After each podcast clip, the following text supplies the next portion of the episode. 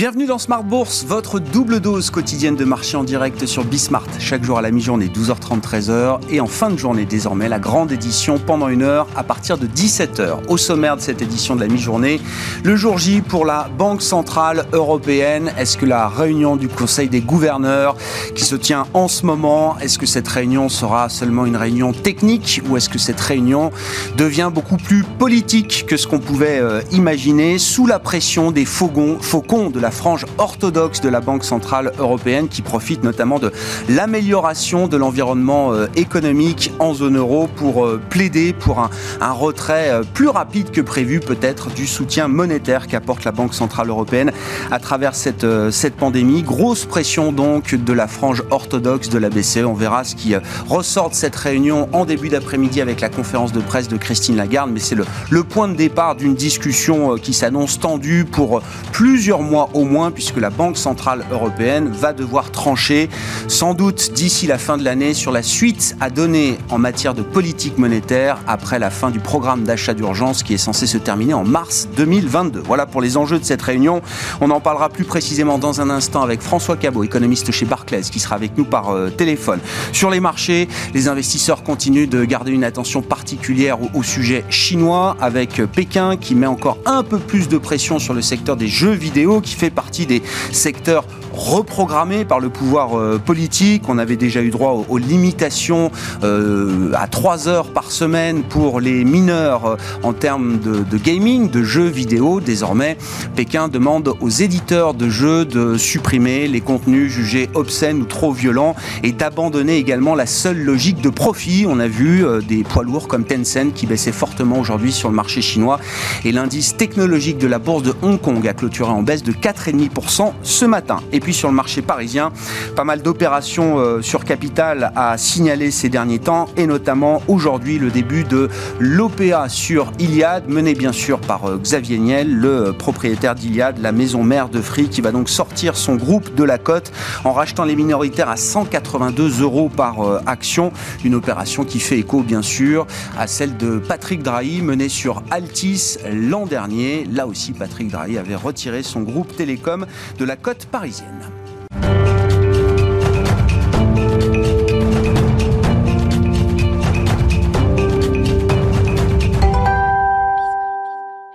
Prudence sur les marchés à mi-séance avant les conclusions de la réunion de la Banque Centrale Européenne. On fait le point avec Alix Nguyen.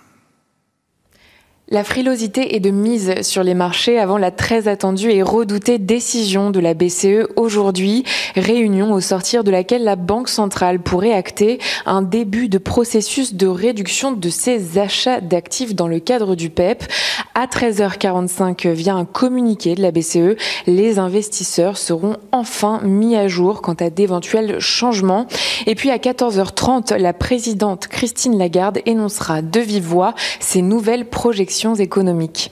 En attendant le rendez-vous de la journée, une prise de pouls des marchés en Asie. Les actions euh, de Hong Kong ont chuté à leur plus bas niveau euh, depuis plus d'une semaine, dont Tencent et NetEase. Les deux entités font les frais d'un rappel de restrictions sur le temps de jeu pour les enfants de la part des régulateurs chinois. Et puis à Wall Street, le S&P 500 a aligné hier une troisième séance de baisse d'affilée, soit la série la plus longue depuis juillet. Le Nasdaq, de son côté, a accusé sa plus forte baisse en deux semaines. Le signe que l'ambiance se dégrade sur la place américaine à l'heure où plusieurs responsables de la Réserve fédérale nous familiarisent avec l'idée d'une réduction à venir de ses achats d'actifs, à l'instar de Robert Kaplan de la Fed de Dallas. Il a déclaré qu'il appuierait euh, l'annonce d'un tapering lors de la réunion du euh, FOMC des 21 et 22 septembre. À noter que cet après-midi seront dévoilés les chiffres des inscriptions hebdomadaires au chômage aux États-Unis. Mais outre les annonces à venir de la BCE, la prudence des investisseurs se trouve renforcée par la publication hier de, du livre beige de la Fed. On retient pour l'essentiel que l'économie américaine a légèrement rétrogradé sous l'effet de la propagation du variant Delta du coronavirus. On termine avec la valeur du jour. EasyJet chute de plus de 10% et entraîne dans son sillage l'ensemble du secteur européen des transports loisirs, dont l'indice Stox. La compagnie aérienne déclare avoir rejeté une offre de rachat sans préciser le nom de l'acquéreur. Dans un communiqué, EasyJet évoque une tentative d'approche préliminaire de prise de contrôle non sollicitée. Et puis en parallèle, la compagnie meurtrie par la crise annonce la levée d'un peu plus d'un milliard d'euros. Tendance, mon ami, chaque jour dans Smart Bourse avec Alix Nguyen à 12h30 et à 17h sur Bismart.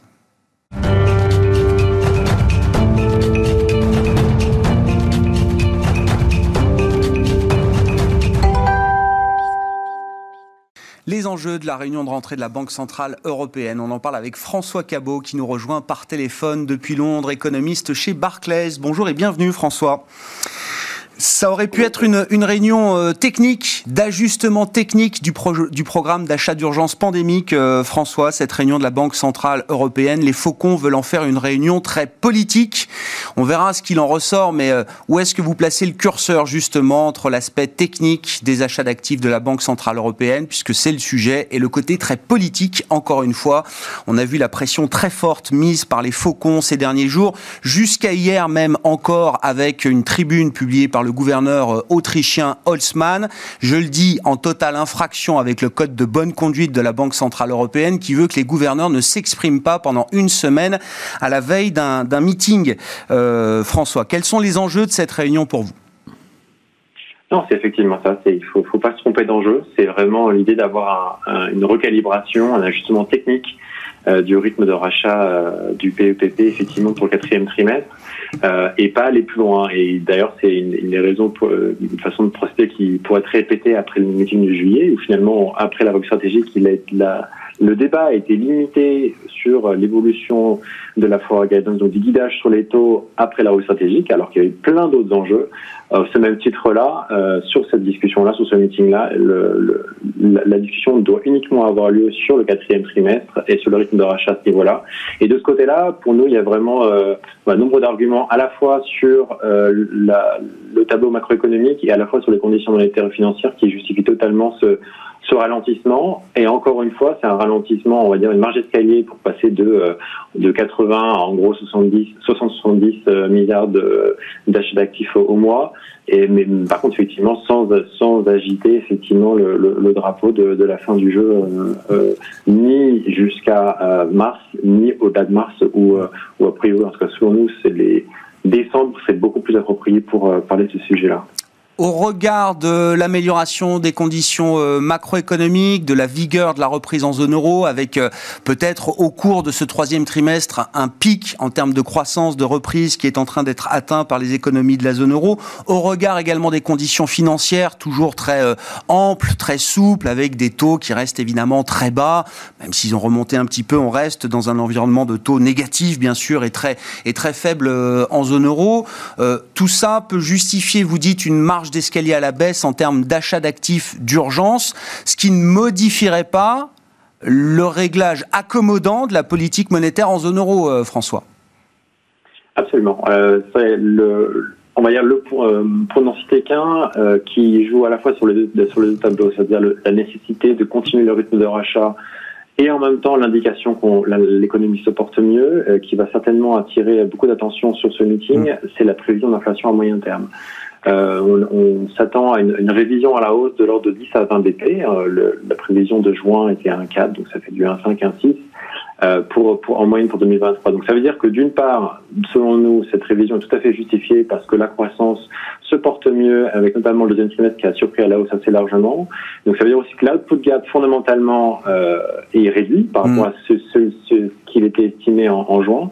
donc ça veut dire qu'effectivement on est moins loin de, de situation normale et donc une, une inflation à moyen terme qui doit être vue à la hausse. Mais en même temps, une inflation à moyen terme qui fait un 5, un 6, c'est pas une inflation à moyen terme qui fait 2. Donc du coup, ça veut dire quand même qu'on a effectivement besoin euh, d'avoir des conditions monétaires financières qui restent largement euh, accommodantes pendant euh, encore longtemps pour effectivement soutenir l'économie pour que l'inflation reparte à moyen terme vers ces 2%.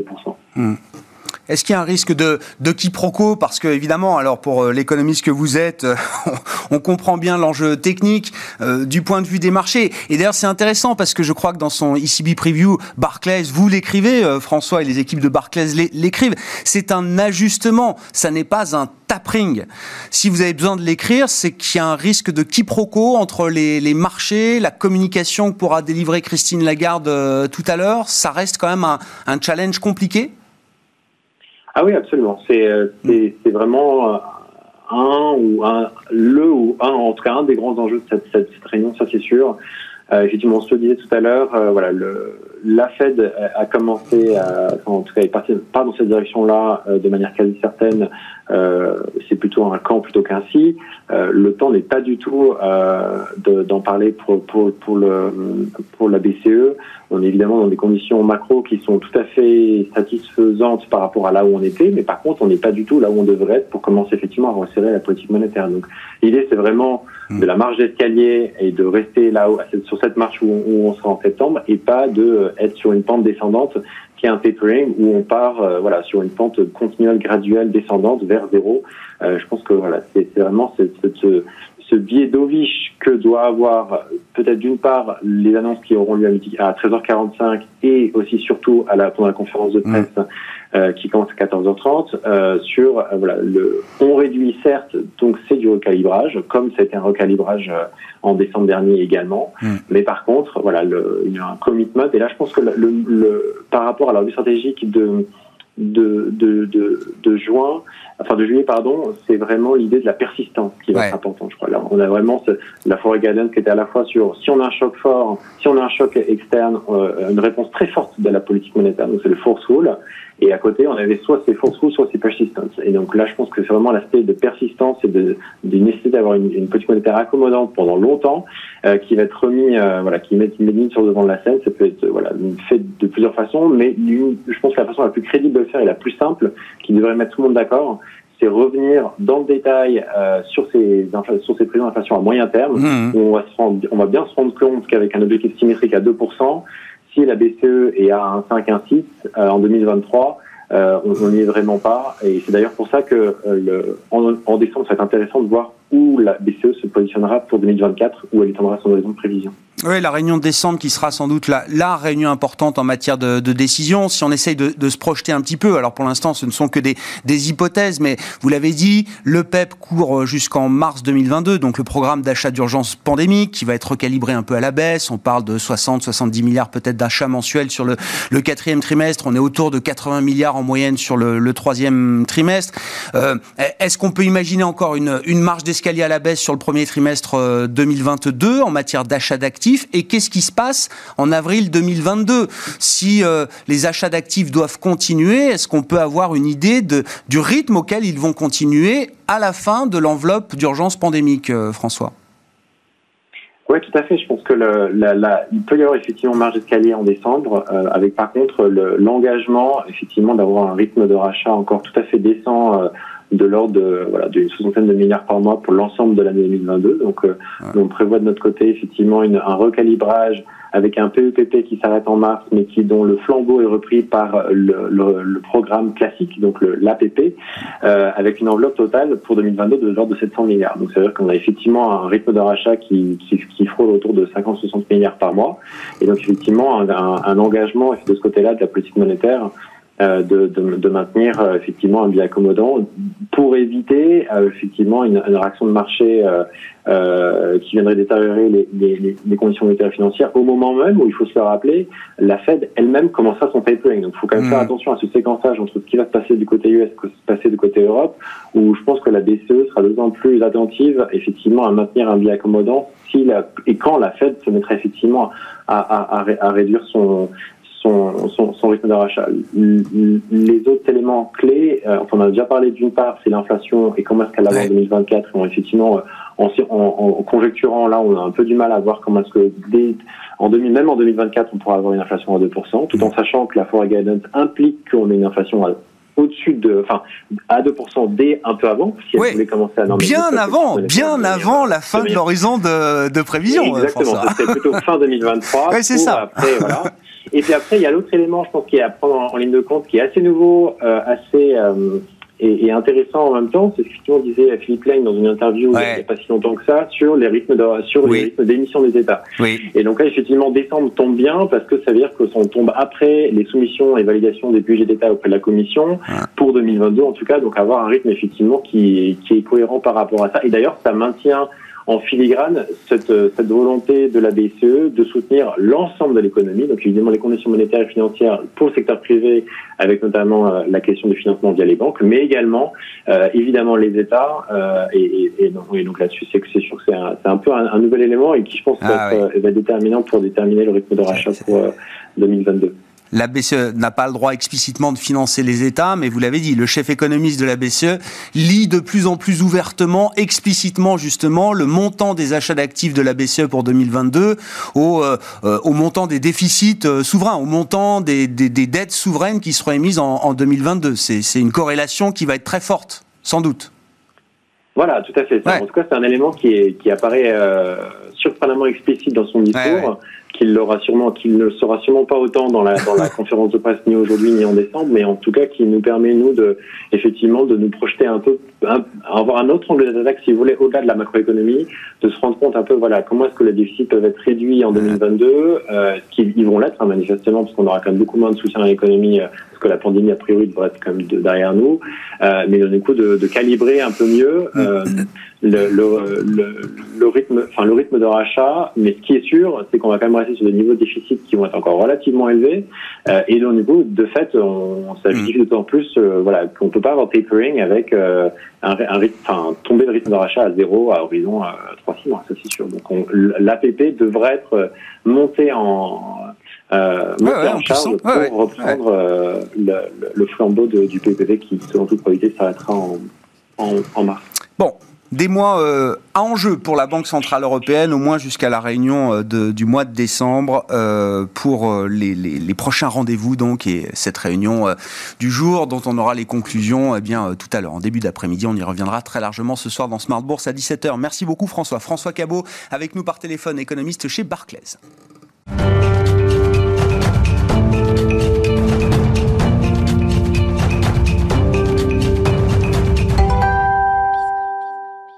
Et revenons aux enjeux de marché avec euh, Franklin Pichard à mes côtés en plateau, le directeur général de Kipling Finance. Bonjour Franklin. Bonjour Grégoire. Bienvenue. Bon, on a euh, euh décrypté les, les, les, enjeux en matière de, de politique monétaire. On, on, on voit d'ailleurs que cette réunion de la BCE, il y a la réunion de la Fed en fin de mois. Euh, gèle un certain nombre d'initiatives sur le marché. En tout cas, ça peut expliquer pourquoi est-ce qu'effectivement euh, le CAC 40 flotte un peu. On s'est vu il y a 15 jours et on faisait le constat que bah, 6650 points, à peu près le niveau où on se trouve euh, encore aujourd'hui, c'est les niveaux qu'on avait il y a trois mois, euh, mi-juin.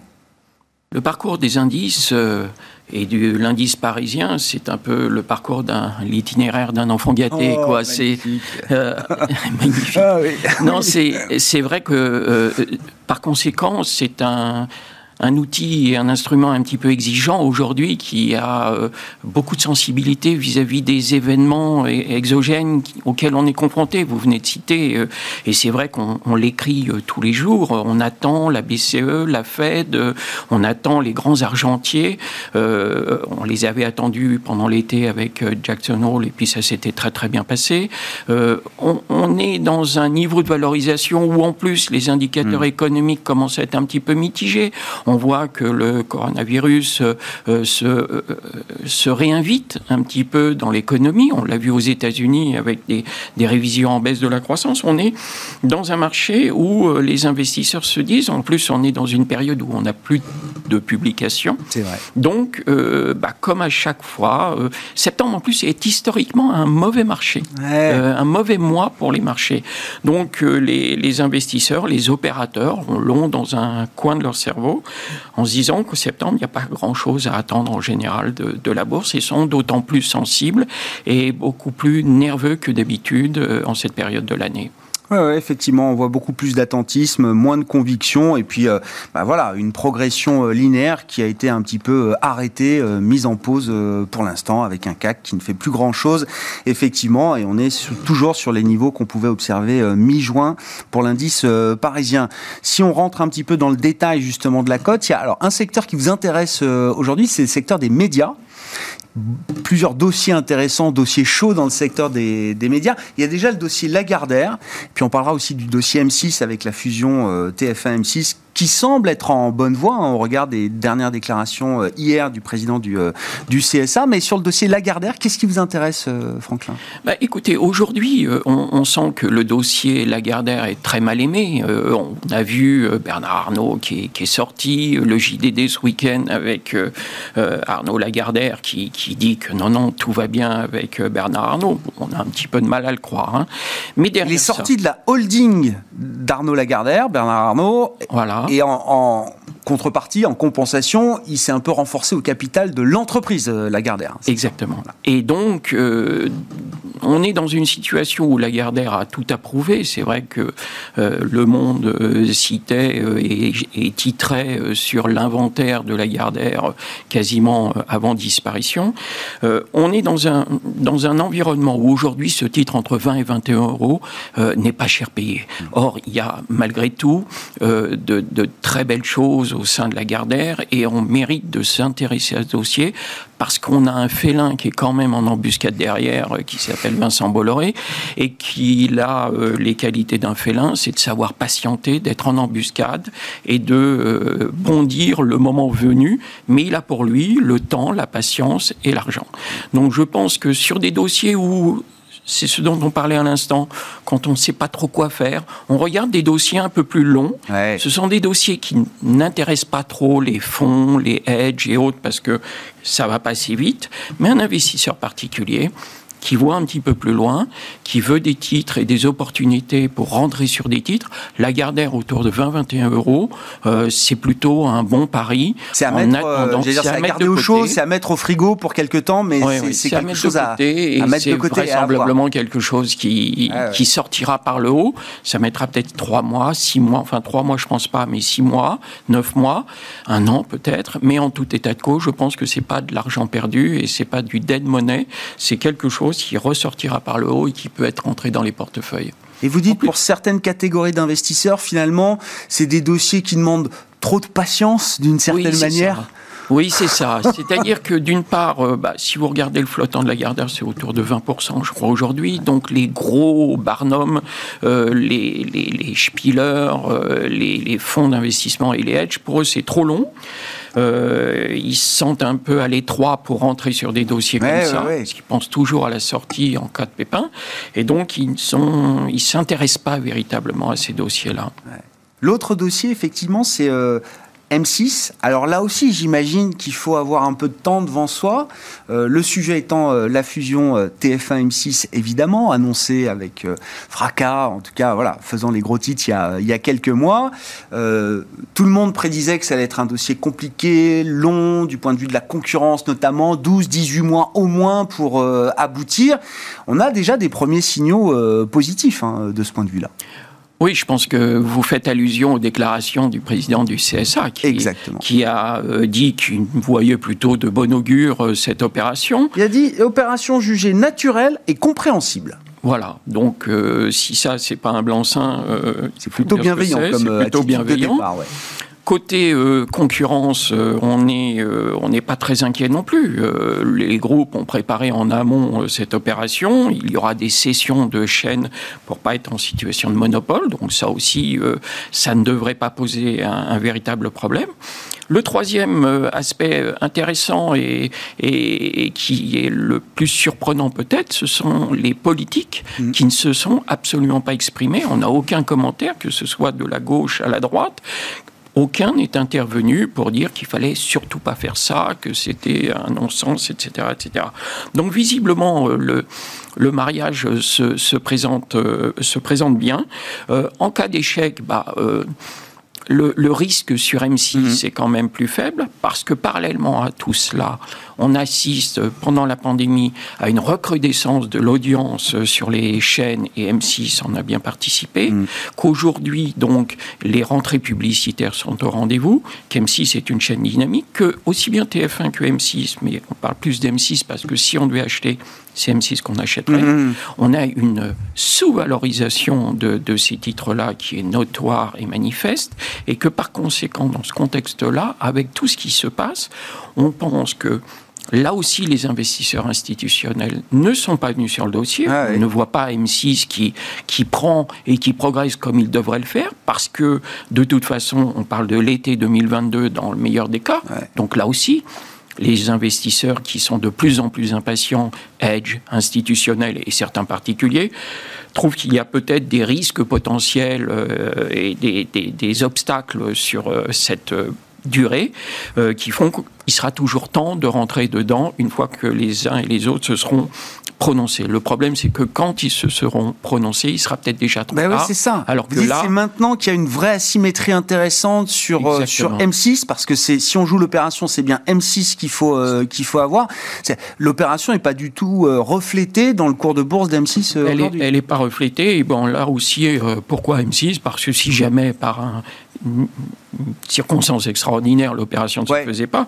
RTL Group a quand même dit qu'il voulait vendre cette participation. Donc si c'est n'est pas TF1, euh, ils remettront ça euh, sur le marché et ce sera un dossier qui, et je le dis bien, qui parallèlement à l'activité intra du groupe qui est très bonne en ce moment, comme l'ensemble des, des, des, audiences des, chaînes TV, euh, et mérite de, de s'intéresser à cela. Bon, voilà pour euh, les médias, Lagardère, M6. Et puis il y avait un petit mot à dire aussi alors d'un sujet un peu technique, mais bah, ça nous ramène d'ailleurs à Vincent Bolloré, avec la mise en bourse euh, d'Universal Music euh, Group et la distribution des, actions aux actionnaires aujourd'hui de, de Vivendi. La cotation est prévue à Amsterdam.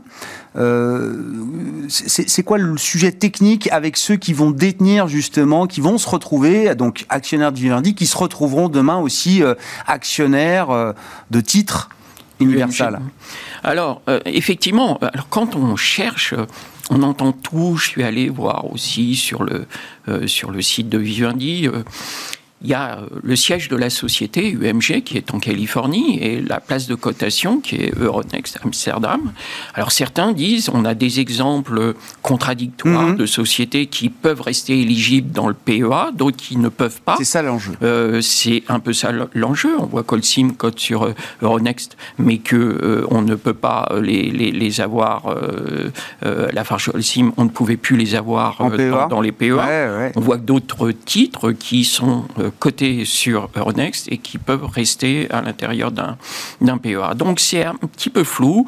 Euh, les forums sont pas euh, n'arrivent pas à déterminer euh, qui dit la vérité, éligible, pas éligible. Mais au-delà de, tout ça, ce qui va être intéressant, c'est que en termes tactiques, l'introduction c'est le 23, le 23 septembre.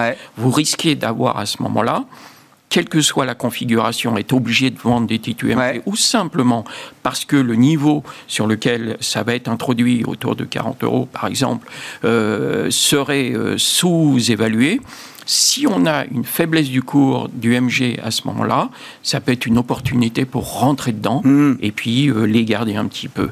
Mais voilà ce qui va se passer. Et puis après, il y a l'autre aspect, c'est le volet Vivendi, avec son cash. Bah deux possibilités, soit euh, retrait de la côte euh, par une offre publique de rachat, euh, ou alors se concentrer sur les actifs existants. Hein. On a Groupe Canal, Avas, on a et Gameloft et Editis. Et là, avec tout ce cash qui va être engrangé, on parle de 6 milliards 5 avec Mediaset qui va dégager à nouveau du cash, repartir sur des opérations structurantes qui nous ramène à la Gardère, et puis également peut-être à Sky, et recréer un grand pôle autour de Canal Plus et Sky euh, dans, la télévision payante. Dans la télévision payante. Bon, on suit toujours les affaires de Vincent Bolloré, effectivement, euh, sur les marchés. Merci beaucoup, euh, Franklin, d'avoir été avec nous. On vous retrouve une semaine sur deux, le jeudi, dans Smart Bourse, à la mi-journée. Franklin Pichard, directeur général de Kipling Finance. Voilà pour cette édition. On se retrouve ce soir à 17h en direct sur Bismart.